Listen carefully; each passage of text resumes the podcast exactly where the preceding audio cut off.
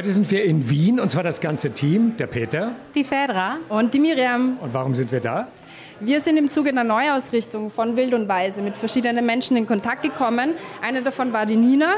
Das ist eine Mitarbeiterin von JEP und die hat uns erzählt, der Fokus von JEP überschneidet sich mit unseren Interessen und den Themen, die wir behandeln wollen. Junge Menschen, was sie zu sagen haben, ob sie Gehör finden, wie sie Gehör finden und wie die Generationen sich verbinden können.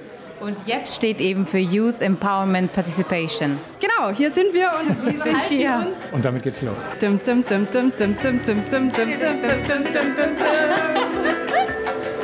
Das war gut.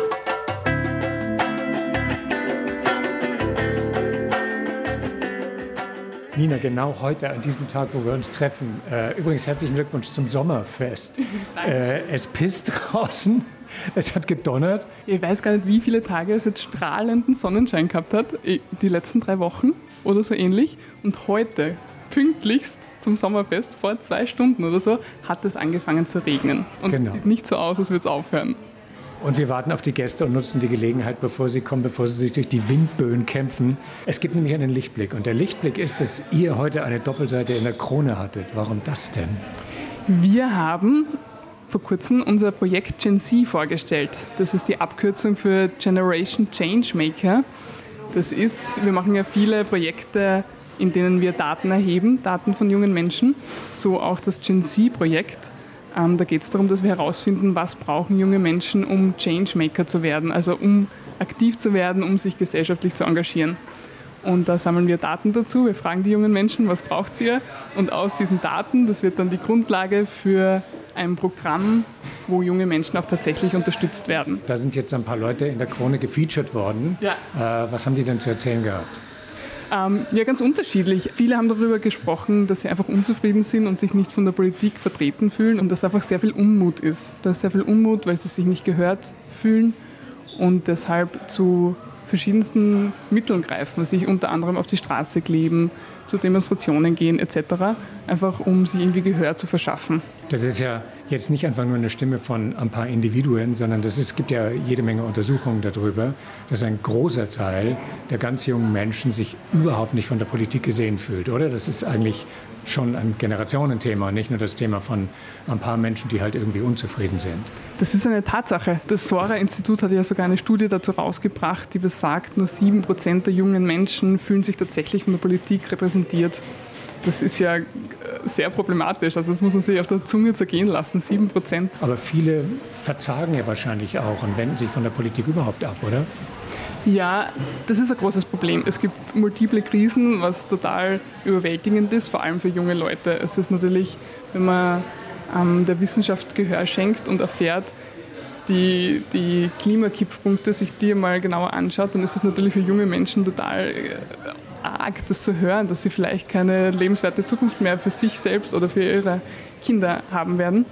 Ähm, das merken wir auch immer wieder, dass einfach die jungen Menschen gar nicht mehr wissen, wie sie sich engagieren sollen, wie sie sich einbringen können. Was wir aber auch in diesem Krone-Bericht vor allem gesehen haben, in den Interviews von den jungen Menschen, dass die sehr wohl den Generationenaustausch suchen. Also das passt ja ganz gut in diesem Podcast.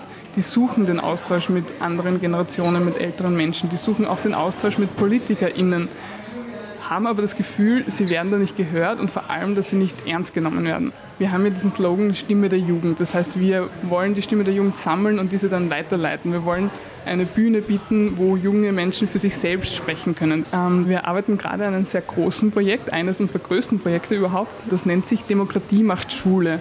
Da geht es darum, das Bildungsministerium hat uns beauftragt, herauszufinden, was sich junge Menschen von ihrem Lehrplan wünschen. Das haben wir jetzt über mehrere Monate versucht, in Umfragen herauszufinden und auch in Workshops haben wir junge Menschen in den Schulen gefragt, welche Fächer interessieren euch überhaupt und was äh, vermisst ihr im Unterricht? Also was müsstet ihr lernen, um selbstbewusst in die Welt hinausgehen zu können? Genau heute ist die Umfrage, haben wir die Umfrage geschlossen. Jetzt geht es an die Auswertung und den Bericht, der aus diesen Daten entsteht, den übergeben wir an das Bildungsministerium und auch dieser ist dann wieder Grundlage um die neuen Lehrpläne zu erstellen. Da kommen als erstes jetzt die kaufmännischen Schulen dran und die sollen dann demnächst einen neuen Lehrplan bekommen, wo eben auch die Stimme der Jugend vertreten ist oder mit eingebracht wurde. Also die Chance ist schon so, dass das nicht eines von vielen Umfragen ist, die dann forever schubladisiert werden. Das ist eher nicht der Fall. Nein, ähm, wir haben da auch etwas, das nennt sich der Wirkungsvertrag. Das ist ein bisschen der USP, könnte man sagen, von JEP. Das heißt, wir, bevor wir irgendein Projekt wie dieses ähm, Demokratie macht Schule starten, setzen wir einen Wirkungsvertrag auf. Da halten wir genau fest, was mit diesen Daten, die wir sammeln, was mit der Stimme der Jugend passieren muss, dass die dann auch wirklich in Entscheidungen berücksichtigt wird. Und das wird unterschrieben von beiden Seiten, von Auftraggeberseite und von uns. Und so stellen wir sicher, dass eben das Bildungsministerium das nicht in einer Lade verschwinden lässt, sondern dass das genau wie jede andere Expertenmeinung in diesem Gremium auch die Stimme der Jugend als Expertenmeinung berücksichtigt wird. Danke dir, Nina. Ja, sehr gerne. Danke dir, Peter.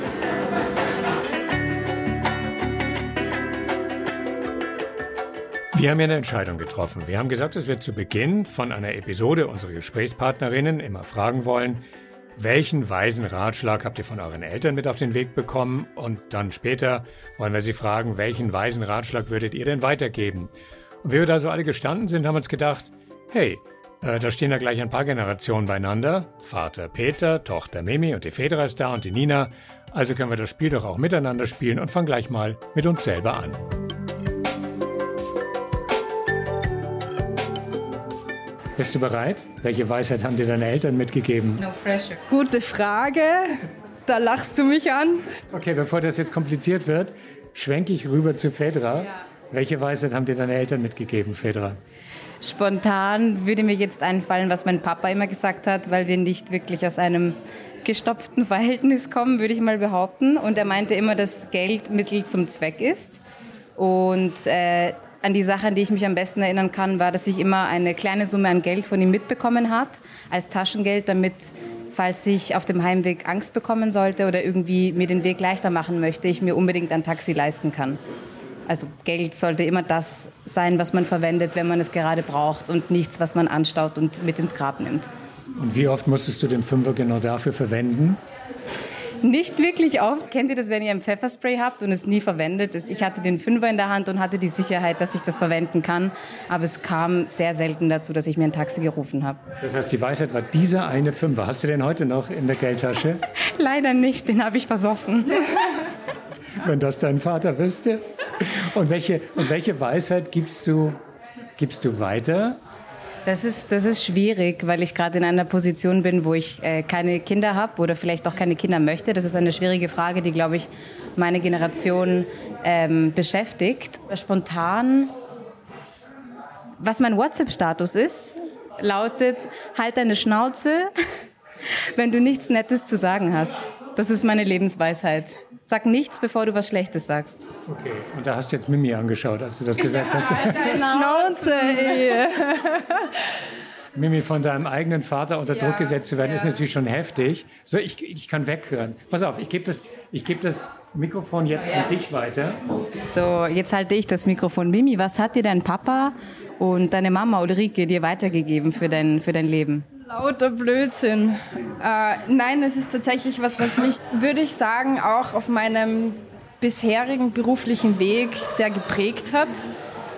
Und auch meine Beziehungen, also meine aktuelle Beziehung und meine vergangenen Beziehungen auch, würde ich sagen, positiv beeinflusst hat, ist, indem ich aufgewachsen bin, dass Kommunikation ist der Key. Also rede über alles, sprich über deine Gefühle, teile deine Gefühle authentisch mit den anderen, behalte sie nicht für dich. Und dann kann man sich alles ausmachen, dann kann man über alles sprechen und das begleitet mich auch jetzt auf dem beruflichen Weg und ist irrsinnig wertvoll für mich, dass ich so aufgewachsen bin. Also danke dafür. Das berührt mich jetzt sehr, weil drüber zu reden oder alles zu bereden, was du gerade gesagt hast, ist ja auch nicht friktionsfrei, oder? Also äh, man kommt dann ja auch in Streiten. Ja, genau, aber Streiten gehört ja auch zur Kommunikation. Und aus Streit, aus einem Streitgespräch kann auch ein guter Konsens geschaffen werden, auf dem man dann also auch eine bessere Basis, eine bessere Kommunikationsbasis aufbauen kann. Streiten ist meiner Meinung nach irrsinnig wichtig. Also ja beides. Solange man, solange man Regeln einhält und respektvoll bleibt, natürlich. Also wir haben beides, glaube ich, ausführlich gemacht. Gestritten, aber den Konsens haben wir immer irgendwie hingekriegt. Ja, oh ja, auf jeden Fall. Welche Weisheit wurde denn dir mitgegeben? Ich habe das große Glück, ich bin mir relativ sicher, dass meine Mutter den Podcast nicht hören wird. Glaube ich. Sie ist nicht so die Podcast-Person. Jetzt kann ich, jetzt kann ich meine. Bis jetzt. Meine Familienkiste kann jetzt richtig auf den Kopf gedreht werden. Ähm, aber das ist total spannend, weil wenn du sagst, bei euch ist richtig viel kommuniziert worden und alles beredet worden, habe ich das Gefühl, bei uns war es das Gegenteil. Also bei uns ist wenig ausgesprochen worden. Es war viel mehr ein zwischen den Zeilen lesen. Also wir haben nicht viele Konflikte ausgesprochen, diskutiert, ähm, darüber gesprochen. Aber gleichzeitig, was mir meine Eltern mitbekommen, mitgegeben haben, war jetzt nicht ein Spruch oder eine Weisheit, sondern vielmehr so ein Gefühl, irgendwie das, so ein Sicherheitsgefühl, dass man immer zu Hause mit offenen Armen empfangen wird, dass man immer zurückkommen kann, dass man Fehler machen darf, ähm, wie auch immer, dass da Unterstützung und Rückhalt in der Familie ist und das schätze ich auch sehr. Und das wird gar nicht so ausgesprochen. Also das ist jetzt auch nichts, was mir meine Eltern versichern oder sagen, aber sie geben mir trotzdem das Gefühl. Aber das ist ja gar nicht so weit weg von uns, oder? Also der Weg ist ein anderer, aber das Ziel ist dasselbe. Rückhalt. Absolut. Ich glaube, dass ich nenne das immer irgendwie gern Urvertrauen. Und ich glaube, wenn man in dieser Form aufwächst, mit so einem umsorgten Umfeld und mit liebenden Eltern, mit denen man auch streiten darf, kann. Und ich finde, das ist, da wächst man dann mit, einem gewissen, mit einer gewissen Form von Urvertrauen auf, dass man immer ein bisschen im Hinterkopf hat, auch in Krisenzeiten, man hat jemanden, an den man sich wenden kann. Man, es, es wird schon wieder, so ein bisschen dieses, es wird schon wieder, es wird schon gut gehen.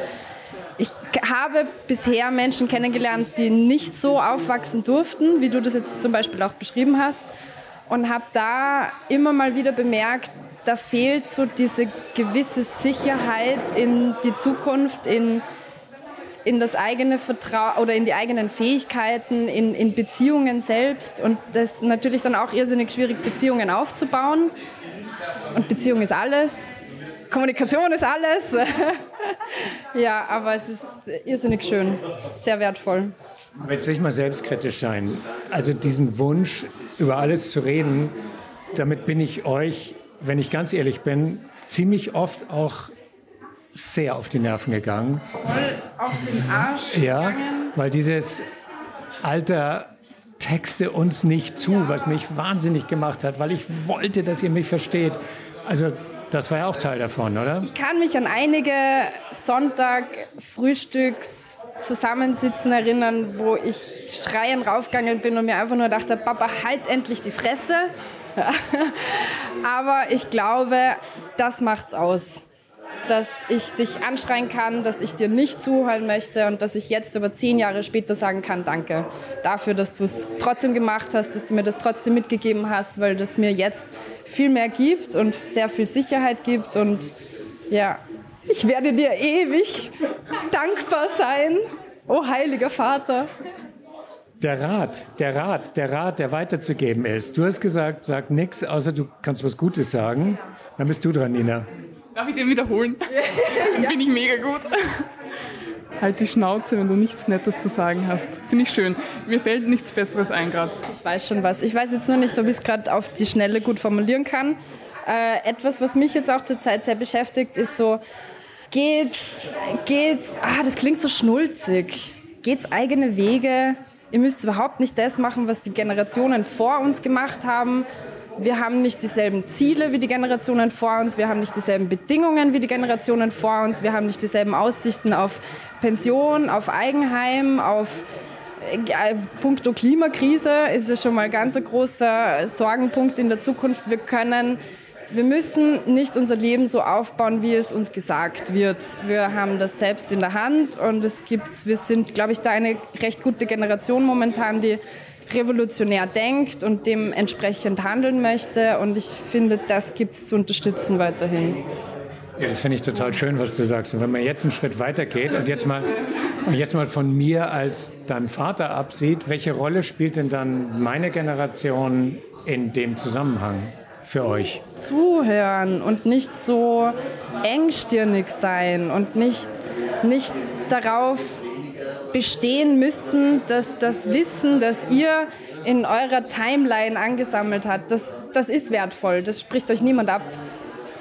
Aber vielleicht ist es für uns wertvoll zu wissen, aber nicht wertvoll umzusetzen. Also wir können mit diesem Wissen auch eine andere Art und eine neue Art zu denken einbringen, ohne dass, dass euer Wissen und eure Erfahrungen weggeschmissen werden. Aber trotzdem habt Verständnis dafür, dass wir damit anders umgehen. Ich stimme dem, was Mimi gerade gesagt hat, zu 200 Prozent zu, weil es, ist, es geht darum, einen Rat zu bekommen, einen Ratschlag und äh, die Erfahrung zu hören von der älteren Generation, aber es darf auf keinen Fall ein, eine versteifte Regel sein. Und machst du die Erfahrung oder machst du sie nicht, dass das geht? Ich habe wenig mit älteren Generationen zu tun, muss ich sagen. Und das finde ich sehr, sehr schade. Und deswegen bin ich auch Teil des Podcasts, um das eben auch zu ändern. Weil ich sehr, äh, ich bin ein Döner, eigentlich drehe ich, mich, drehe ich mich um meine eigene Achse, bin in meiner eigenen Bubble und höre nur das, was ich hören möchte. Und das ist oft äh, gegen ältere Generationen zu sprechen, weil diese sehr, sehr konservativ dargestellt werden oder sich auch dazu äußern. Aber ich habe wenig mit älteren Menschen zu tun. Deswegen erfahre ich das nicht, was die Mimi jetzt gerade äh, erzählt hat. Daher wild und weise. Daher wild und weise. Nina, wie ist das bei dir? Mir persönlich geht es da auch voll schwer damit. Also ich merke, ich gehe solchen Situationen gern aus dem Weg. Also ich finde Diskussionen mit älteren Generationen oft schwierig und unangenehm, gerade wenn es dann um hitzige Themen geht wie Klimaschutz, wie Feminismus, Rassismus. Ähm, da habe ich einfach Erfahrungen gemacht, dass da sehr unterschiedliche Ansichten herrschen und ich mich selber schütze, indem ich solchen Diskussionen aus dem Weg gehe. Ich merke aber, dass die Jugendlichen, mit denen wir arbeiten, bei JEP, da einen ganz anderen Zugang haben. Also dass die da wirklich viel Energie reinstecken und sich diesen Situationen dann auch stellen und da mit ganz viel ja, Feingefühl und Rücksicht auch in so Diskussionen reingehen und da schon zugehen auf ältere Generationen. Mich würde noch interessieren, Nina, welche Generationen Teil von JEP sind. Ob es da irgendwie eine Altersgrenze gibt oder eine Generationsgrenze, sage ich mal. Was zählt als jugendlich oder als die Jugend? Das ist eine total gute Frage. Ich glaube, wir haben die heute beim Mittagessen erst besprochen. Was, bis wann zählt man als jugendlich? Und wir haben herausgefunden, dass es Richtlinien gibt, relativ viele europaweite Richtlinien, wonach man bis 30 Jahre als jugendlich zählt oder als Jugend. Jugend haben wir gleich gesagt. Das ist dann doch etwas mehr, als ich es jetzt eingeschätzt hätte. Also rein aus dem ersten Gespür heraus hätte ich jetzt gesagt, jugendlich bis 25, 26, 27 maximal. Aber bis 30 ist relativ viel. Finde ich auch. Und ich finde, wenn es bis 30 wenn die EU sagt, bis 30 ist man jugendlich, dann möchte ich auch mein ÖBB-Ticket als Jugendpreis bekommen. bis 30.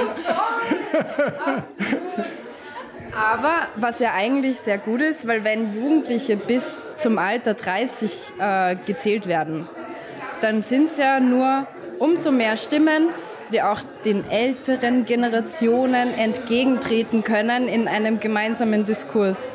Müsste ich jetzt aus dem Bauchgefühl heraus definieren, was jugendlich oder die Jugend bedeutet, dann würde ich das mehr an Lebensumständen festlegen als an einer Zahl.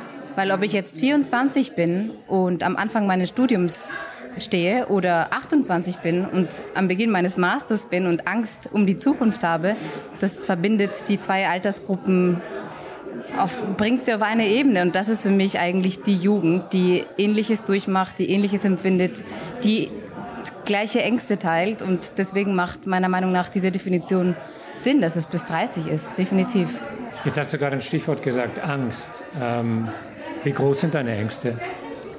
Der Klimawandel ist eine große Angst von mir, weil ich gestern Abend und die letzten drei Nächte eigentlich äh, bei über 30 Grad und 75, 75 Prozent Luftfeuchtigkeit im Bett lag und kein Auge zubekommen habe und mir gedacht habe, wie geht es Menschen in beispielsweise Indien, die in den nächsten Jahrzehnten aufgrund der äh, Temperatur flüchten müssen und von einem ins nächste, von, vom nächsten ins übernächste, habe ich mir gedacht, ob, ob es sinnvoll ist, eine Familie zu bekommen, ob, äh, ob und wie man Sachen weitergeben kann an die nächste Generation, wenn man selbst in dieser Angst steckt. Also ich lese hier gerade ja. im ORF, dass in Oberndorf in Niederösterreich es von vorgestern auf gestern 36 Grad in der Nacht hatte, ja. um 24 Uhr.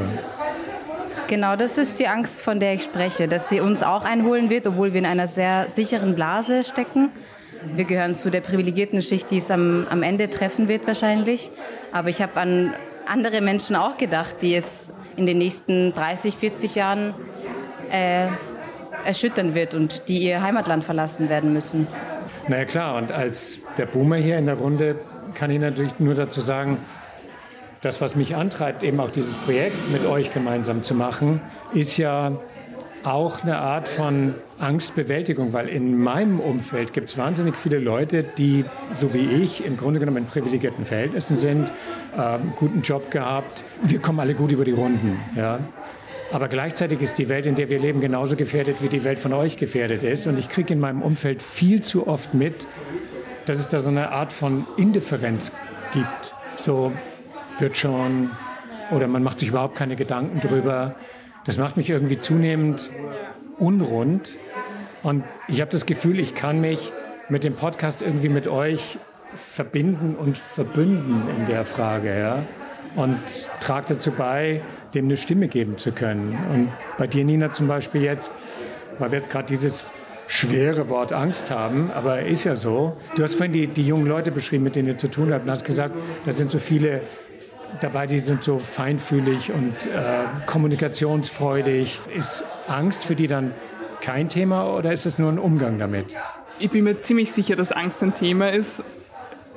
Die Fedra hat es sehr gut erklärt. Es ist ja total bedrohlich. Es, es wäre total leichtsinnig zu denken, dass junge Leute keine Angst davor haben, wenn uns einfach die Lebensgrundlage irgendwie unter den Füßen wegschmilzt, wegheizt, wie man, wie man das sehen will.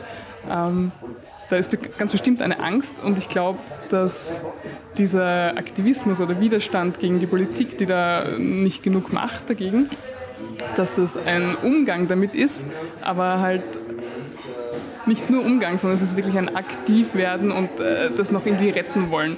Du sagst selber, du hast ein Umfeld, wo das so ein bisschen egal ist, wo die Leute sagen, ja, ist schon nicht so schlimm oder das ein, ich weiß nicht, ob das ein Leugnen ist, ob das ein Leugnen ist oder ein bewusstes Wegschieben, Wegschauen. Verleugnen, verdrängen, wegschieben, nicht wahrhaben wollen, Political Greenwashing betreiben und so weiter und so weiter. Ich habe das Gefühl, dass die Menschen meiner Generation, die euch eigentlich in eine etwas bessere Zukunft begleiten sollten, im Moment gerade ihren Job genau gar nicht machen. Ich habe das Gefühl, manchmal ist es nicht so ein direktes Verleugnen, sondern eher ein äh, die Ängste umkanalisieren in Richtungen, die viel einfacher zu gehen sind als ich setze mich jetzt mit diesem großen, schweren und beängstigten Thema Klimakrise auseinander. Das ist, braucht schon, glaube ich, auch ein bisschen Mut, sich mit dem überhaupt erst einmal auseinanderzusetzen, Fragen zu stellen, Antworten zu bekommen, die man vielleicht auch gar nicht hören möchte. Ich glaube, die Sorgen und die Ängste spüren alle.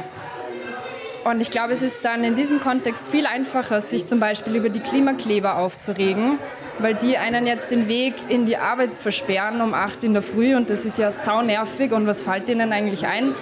Aber die Angst dahinter ist im Grunde genommen dieselbe die Angst vor dem, was passiert, die Angst, was das alles, was, also, dass es uns einfach unseren Lebensraum wegnimmt und äh, dass wir irgendwann vielleicht grottig verenden, die Bakterien der Erde. Aber es ist natürlich viel einfacher, sich dann im Alltag über geregelte Probleme aufzuregen, weil bei denen hört man dann auch schnell ein, ja, ist echt scheiße. Ja, voll, hast voll recht, ist echt nervig. Und dann, damit das dann auch wieder gut, dann hat man seiner Wut Raum gegeben, hat Recht bekommen und kann dann woanders hinfahren. Gleichzeitig frage ich mich, warum nicht jeder, der sich aufregt, dass er nicht rechtzeitig in die Arbeit kommt, warum sie diese Wut nicht erkennen und sich mit dieser Wut auf die Straße setzen und auch dran kleben. Also ich möchte jetzt hier keine Werbung machen und jeder muss sich an die Straße kleben, das überhaupt nicht. Aber ich würde es viel, als viel sinnvoller erachten, wenn die Leute sich bewusster darüber wären, worauf ihre Ängste eigentlich basieren. Ich kann mir vorstellen, dass es eine Mischung aus drei Dingen ist, dass die ältere Generation sich damit wenig auseinandersetzen möchte oder es tut. Vielleicht ist es in, in erster Linie dieses äh, eventuell uninformiert sein, sich nicht damit beschäftigen, was dann auch zu Punkt 2 führt, dass sie aktiv nicht darüber nachdenken wollen, weil sie diese Angst teilen mit der, jüngeren, mit der jüngeren Generation. Aber auch drittens, und das ist auch meine Angst, dass die Menschen einfach viel weniger lang zum Leben haben als wir und sie deswegen gar nicht darüber nachdenken wollen, weil ich bin in 30 Jahren eh tot. Was juckt es mich, ob in 60 Jahren meine Tochter, ihre Tochter, ihre Tochter bei 40 Grad im März überleben muss? Also ich fühle mich jetzt unmittelbar angesprochen. Naja, aller Wahrscheinlichkeit noch schon. Ich habe vor, ein, Bau dir irgendwelche Chips ein, damit du für immer lebst. ich habe vor, ein langes Leben zu leben. Ein gesundes, langes Leben habe ich vor. Lass mir überlegen. Ja, mit ein bisschen Glück könnte ich das hinkriegen, aber nur mit ein bisschen viel Glück. Ich glaube, dass wir das, was wir machen, zusammen machen, weil ich mich genau dem verpflichtet fühle, dass ich so bis zu meinem letzten Atemzug das Gefühl haben möchte, dass die, die ich zurücklasse, trotzdem ein gutes Leben haben. Ja, und darum geht es auch. Es geht darum, dass Menschen aus deiner Generation uns zuhören und bei der Hand nehmen und wir euch auch mit Wissen und Weisheit füttern dürfen und dass wir gemeinsam diesen Weg gehen und nicht gegeneinander. Und deswegen machen wir das ja auch gemeinsam bei Wild und Weise. Ich habe sehr viele Jobs gehabt in den letzten Jahren, immer ungefähr ein oder zwei Jahre lang. Und immer wenn ich auf neuer Jobsuche war, war mein Nummer 1 Portal NGO Jobs. Ich weiß nicht, ob du das schon mal gehört hast, aber da suchen NGOs MitarbeiterInnen. Ähm, das heißt, das war schon für mich immer ein riesengroßes Thema, dass ich mit meiner Arbeit auch etwas Gutes bewirken möchte, irgendwie gesellschaftlich auch was Wichtiges, was Richtiges und Wichtiges tun quasi. Und das Gefühl habe ich bei JEP, weil wir einfach für die nächste Generation eine gute Grundlage schaffen wollen und weil wir wollen, dass sie gehört werden und weil wir wollen, dass oder weil wir finden, dass sie sehr gute Argumente haben und wichtige Sachen umsetzen möchten, aber dazu nicht die Werkzeuge bekommen oder nicht die Bühne bekommen, nicht den Handlungsspielraum bekommen. Du hast vorhin hast du erzählt, dass eine Kollegin von dir auch total spannende Sachen erzählen könnte. Ich glaube, die heißt Rebecca. Ich glaube, die gehen wir jetzt mal holen, oder? Genau. Das ist die Rebecca. Das ist die Rebecca. Rebecca, du bist die Gründerin von JEP. Genau. Was hat dich dazu gebracht, dich zur Fürsprecherin junger Menschen machen zu wollen? Eine ganz bestimmte Person hat mich dazu gebracht. Und zwar, ich glaube, ich selbst mit 16. Ich kann mich einfach sehr gut daran erinnern, wie sich anfühlt, wenn du gerade erwachsen wirst und du siehst die Welt um dich herum und du siehst, was alles passiert in der Welt und du hast gesunde Hände, gesunde Füße und du willst was tun, aber deine Entscheidungen zählen gar nicht. Ich kann mich genau erinnern, ähm, wie ich so 15, 16 war. Ich wusste, ich darf bald wählen. Und dann haben wir über den Klimawandel gelernt. Damals hat man noch Klimawandel gesagt und nicht Klimakrise.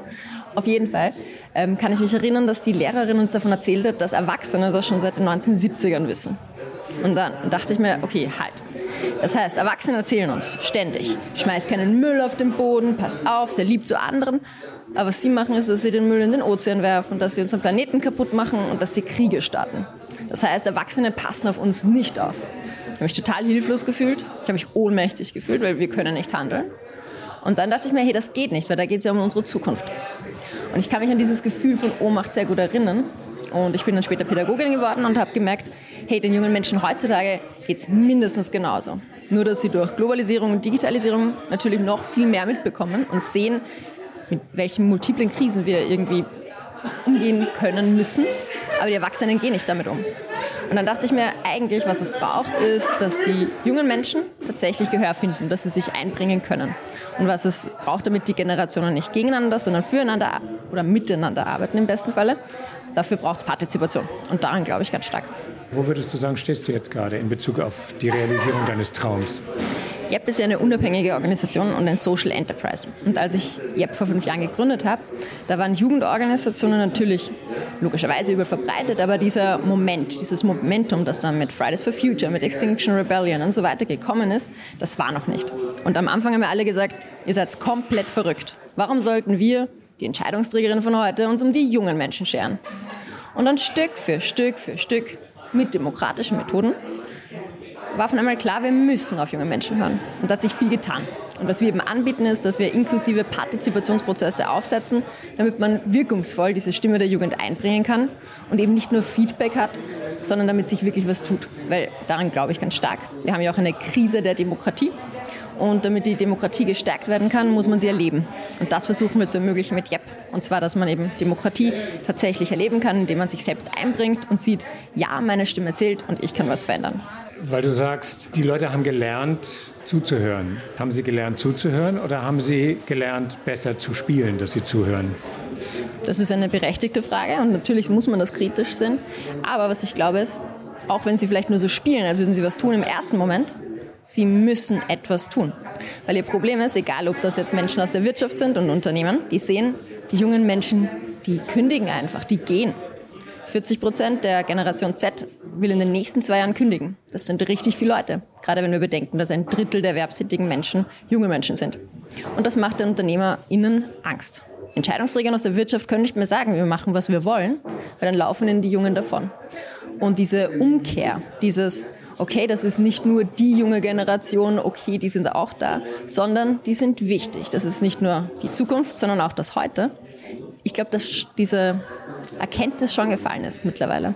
Und das ist jetzt nur von der Wirtschaft. In der Politik sieht man es natürlich noch stärker. Wir wissen, dass nur 7% der jungen Menschen sich repräsentiert fühlen von der Politik in Österreich. Das sind richtig wenige junge Menschen. Da kann man sich vorstellen, wie es den anderen geht. Und dann sagt man immer, ach, die Jungen, die interessieren sich nicht, die radikalisieren sich. Ja, kein Wunder, wenn du ihre Stimme nicht mit reinholst, dann haben sie das Gefühl, die Erwachsenen entscheiden über unseren Kopf hinweg. Sie treffen Entscheidungen, die meine Lebenswelt beeinflussen, aber über meine Bedürfnisse hinweg. Und das geht nicht. Und das merken die Entscheidungsträgerinnen sehr wohl. Darum wird jetzt viel mehr über das Klima geredet, darum wird jetzt viel mehr über New Work geredet. Und da tut sich was. Was ich merke im Moment, ist so eine Art von Backlash, der sich auf der anderen Seite auch abspielt. Siehe Rechtspopulismus, siehe FPÖ, siehe ÖVP in Österreich. Was ist deine Wahrnehmung über die Radikalisierung auf der anderen Seite? Ich habe das Gefühl, oder wahrscheinlich ist es gar kein Gefühl, sondern eine Wahrheit einfach, dass Menschen Angst haben, Macht zu verlieren. Und das ist klar. Und gerade jetzt, wo sie merken, es geht nicht mehr so wie früher, das funktioniert nicht mehr, da gibt es jetzt einfach eine Umkehr, dann haben sie Angst. Und aus Angst machen Menschen ganz viele dumme Sachen. Das ist keine Frage. Und ich finde auch und ich sehe, dass natürlich die Ränder sich sehr stark äh, radikalisieren. Auf der anderen Seite muss man auch sagen, wann war das nicht so? Das gibt's. Aber gerade wenn man davon spricht, dass junge Menschen radikal werden, weil sie auf die Straße gehen, weil sie nicht mehr sagen, der Klimawandel, sondern hey, das ist eine Klimakrise oder eine Klimakatastrophe, dann sollte man sich mal ansehen, woher das kommt. Und dass die jungen Menschen seltsamerweise mit ganz viel Fakten kommen, mit ganz viel Daten kommen, sich das wirklich angesehen haben in ihrer Freizeit. Und dann würde ich gerne fragen, wer von den Menschen, die jetzt dagegen wettern und sagen, das ist Radikalisierung und das ist Terror und überhaupt, Wer von denen hat sich so viel beschäftigt mit dem Thema Klima? Wer von ihnen würde sagen, ja, wegen diesem Thema muss man keine Angst haben? Wenn man sich ansieht, wie die Zahlen aussehen, ist es klar, dass da Angst entsteht. Und zwar nicht Angst um die Macht, die man hat, sondern Angst um das Überleben. Und was ich immer versuche, Menschen zu raten, ist, gerade die vielleicht in den 80er Jahren irgendwie jung waren und jugendlich waren, ob sie sich noch daran erinnern, wie das war, wenn man Angst hatte vor der atomaren Katastrophe, vor dem Nuklearkrieg. Da war es ganz klar, wir haben fünf vor zwölf. Es könnte jeden Moment, könnte die Bombe hochgehen praktisch. Und da war pure Angst da. Und hat keiner hinterfragt, warum gehen die auf die Straße, weil es war klar, hey, da haben wir Angst. Und ich würde wirklich sehr stark dazu plädieren, dass man sich versucht, das anzusehen, wie die Faktenlage ist und dann nochmal zu sagen, denen ist langweilig. Wer klebt sich aus Langeweile auf die Straße? Wer beschäftigt sich Tage und Wochen und Monate lang mit dem Thema Klima und dieser wirklich gruseligen Situation aus Langeweile oder aus Radikalisierung? Und ich glaube, wenn man sich versucht zu erinnern, wie sich das anfühlen könnte, wenn man um das eigene Überleben Angst hat, dann könnte man vielleicht auch besser handeln toll gesagt. Du hast gerade gesagt, nur sieben Prozent äh, der jungen Menschen fühlen sich äh, repräsentiert oder gehört in der Politik. Ein großer Teil der Jugend hat sich aus dieser Debatte ausgeklingt. Tun wir in unserer Bubble gerade so, als ob alle so unglaublich engagiert wären und in Wirklichkeit ist es auch wieder nur eine kleine Gruppe? Das kann ich mit ganz viel Gewiss beantworten. Die meisten jungen Menschen, also gerade zum Beispiel hier in Wien, werden dir sagen, das alles hat nichts mit mir zu tun. Warum sagen sie das? Weil sie eben vielleicht nicht aus einer Bubble kommen, die ihnen die Zusammenhänge so erklärt, weil sie nicht den Bildungshintergrund vielleicht haben. Und, und das ist ja das Traurige, dass sie das Gefühl haben, Politik hat nichts mit mir zu tun. Das ist einfach so. Die Krise ist einfach so. Die Angst ist einfach so. Dass wir keine Zukunft haben, ist einfach so und wir können nichts daran verändern. Und das zieht sich durch alle Schichten durch natürlich. Das zieht sich durch alle Schichten durch. Nur die jungen Menschen werden was anderes antworten, wenn du sie fragst. Wenn du in eine Schulklasse gehst, und wir sind sehr viele in Schulklassen, dann hast du auch eine große Diversität, ähm, gerade über die Schulformen, die Bezirke und so weiter. Und wenn du da fragst, liebe junge Menschen, stellt euch vor, ihr werdet Bundespräsidentin oder Bundespräsident, was würdet ihr verändern? Zum Wohle aller, was würdet ihr machen? Worum geht's? Was stört euch am meisten? Dann sagen die nicht sowas wie hm, Hausaufgaben oder Computerspiele oder keine Ahnung, was Erwachsene sich oft denken würden, sondern die sagen sowas wie Lebensmittel sind zu teuer. Wir können uns Essen nicht mehr leisten. Das Essen muss günstiger werden für Menschen. Und wenn du dir vorstellst, dass du 13-, 14-Jährige hast, die sich über das Gedanken machen, und zwar nicht mit super privilegierten Background, sondern eben gerade alle jungen Menschen spüren das, diese Teuerung, die Inflation und so weiter, dann weißt du, dass da wirklich was am Brennen ist. Da muss man was tun. Und die jungen Menschen sagen das nicht aus Verdesse, sondern weil sie es spüren. Dass jetzt vielleicht auch die Inflation was damit zu tun hat oder die Teuerung der Lebensmittel, dass Lebensmittel weniger werden, weil da die Klimakrise da ist. Diese Zusammenhänge, naja, das kommt darauf an, in welchem Elternhaus du groß wirst und natürlich auch, welche Schulbildung du bekommst. Aber im Endeffekt betrifft es alle und es tut allen weh. Und sie werden dir auch sagen, ich habe Angst. Ganz viele werden aber auch sagen, ich kann eh nichts daran verändern. Und das ist genau der Punkt, der mich ganz auf mein Herz bricht, wenn ich junge Menschen sehe, die noch nicht mal erwachsen sind und die sagen, ich kann nichts daran verändern, ich habe keine Chance. Ich habe eh keine Zukunft, weil sie so enttäuscht sind und sich so zurückgelassen fühlen von den Erwachsenen, die sich eben nicht um sie kümmern und sie nicht schützen. Damit meine ich nicht ihre Eltern, sondern Politikerinnen und Politiker, die sich nicht um die Bedürfnisse von jungen Menschen der nächsten Generation kümmern. Auf der anderen Seite vom Spektrum gibt es ja nicht wenige Leute, die sagen, wir steuern geradewegs in eine neue, in eine neue Form von Faschismus. Die Rechten übernehmen das Ruder, die anderen sind die Mitläufer oder sind sogar einverstanden. Das ist der Nährboden für das, was in den 30er Jahren schon mal passiert ist. Siehst du das so oder bist du optimistischer, weil du mit jungen Menschen tun hast, die auch optimistischer sind? Das ist eine gute Frage. Ich habe das Gefühl, man kann sie ihnen nicht schlecht nehmen oder übel nehmen, dass sie das Gefühl haben, hey, das geht so nicht. Was sie erlebt haben bis jetzt ist, sie kennen ja nur Demokratie und haben aber erlebt, dass Demokratie was macht? Korruption, Medien, die nicht schreiben dürfen, was sie wollen, Politikerinnen, die auf Ibiza Party machen. Sie haben erlebt, dass das alles nicht zählt, dass die ganzen Gesetze nicht zählen, dass das nicht funktioniert. Sie haben auch erlebt, dass Demokratie nicht bedeutet, dass sie eine Stimme haben. Und ja, wir können ab 16 wählen, aber wenn du nicht mal weißt, was, wie das System funktioniert, wenn du nicht weißt, wie deine Stimme irgendwas verändern kann, weil du das entweder schon nicht lernst, weil du kein Wahlrecht hast und so weiter und so fort. Beziehungsweise wählen ist ja nicht alles. Eine Demokratie besteht ja eigentlich aus viel, viel mehr. Aber sie das nie erleben, dann ist es kein Wunder, dass sie nicht dran glauben. Und dann ist es kein Wunder, dass sie sich endlich in dieser Orientierungslosigkeit etwas wünschen und leider oft jemanden und leider oft einen starken Mann, der eine Lösung bietet. Und da müssen wir so aufpassen, also achtsam sein und wirklich was tun. Weil im Endeffekt, das kann wirklich, wirklich hässliche Folgen haben. Wenn wir nicht der Jugend zeigen, ja, Demokratie funktioniert, du bist ein Teil davon und du kannst was verändern. Und weil du gefragt hast, ob ich eher pessimistisch oder optimistisch bin. Ganz oft denke ich mir, wenn ich die Nachrichten lese, weiß ich nicht mehr wirklich, warum tun wir überhaupt noch irgendwas, es bringt eh alles nichts. Aber dann stehst du in der Klasse und hast Jugendliche bei dir. Oder wie heute, da waren Jugendliche bei uns im Büro, eine ganze Schulklasse und hat einen Workshop gemacht. Und dann siehst du diese jungen Menschen, die sagen, hey, ich sehe was, was mich stört. Ich sehe, dass das nicht richtig ist und ich möchte was tun. Und das gibt mir so viel Kraft.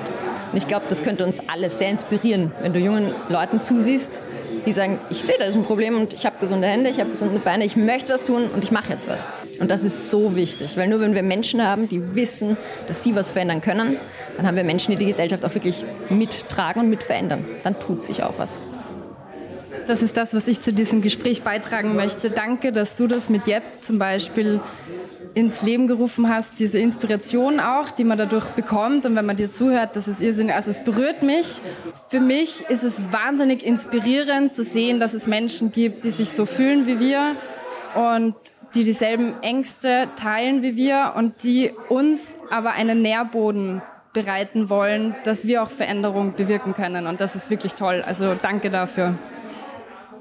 Ich bin jeden Tag wieder inspiriert von all den jungen Menschen, die genau das machen. Die sagen, ich bringe mich ein und ich zeige der Welt, ich will da was verändern und das geht so nicht. Ohne das wird gar nichts funktionieren. Und eh auch das ganze Team, glaube ich, lebt wirklich auch von dem, dass du merkst, wenn du mit jungen Menschen arbeitest, egal ob das jetzt Teenager sind oder junge Erwachsene, da tut sich was. Darum glaube ich auch, dass es eigentlich eine voll schöne Win-Win-Situation wäre, wenn Menschen, also auch Entscheidungsträgerinnen aus Politik und Wirtschaft, sich mehr auf diese Gespräche einlassen und wirklich Dialog auf Augenhöhe führen, also auch ihnen was gibt, wieder Energie gibt und vielleicht auch wieder Optimismus gibt. Wir haben noch eine abschließende Frage an dich. Was für einen Tipp oder was für eine Weisheit möchtest du der kommenden Generation mitgeben? Wenn ich was ganz Kitschiges sagen darf, sehr wild und frech und wunderbar. Ja! Einfach frech sein. Ich habe das Gefühl, die Menschen haben das verlernt, weil wir so gelernt haben, angepasst zu sein. Im Endeffekt, wenn du was willst, dann fordere es. Trau dich für deine Rechte aufzustehen, trau dich einzustehen und sei frech. Weil ganz auf dem Leben freuen sich Leute, wenn du einfach darum fragst. Und die zweite Frage, die wir auch der Nina vorher gestellt haben, ist, ob du vielleicht eine Weisheit von deiner Familie, von deinen Eltern, von deinem Elternhaus oder dem Haus, wo du groß geworden bist, mitbekommen hast. Meine Eltern haben mir eine ganz schöne Wahrheit und Weisheit mitgegeben. Und zwar dieses Gefühl, immer auf die Werte zu vertrauen. Dass die Werte, die, man, die ich mitbekommen habe, immer meine Basis sind. Und auch immer das sind, nachdem ich Entscheidungen treffe. Und da ist es egal, wir kriegen oft Geld angeboten von keine Ahnung was für Unternehmen.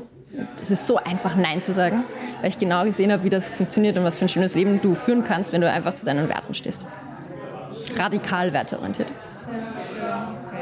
Super. Vielen Dank für das Gespräch. Also super Schlusswort, oder? Ja, absolut. Ja? Werden wir die Episode damit beenden? Ja. Ja?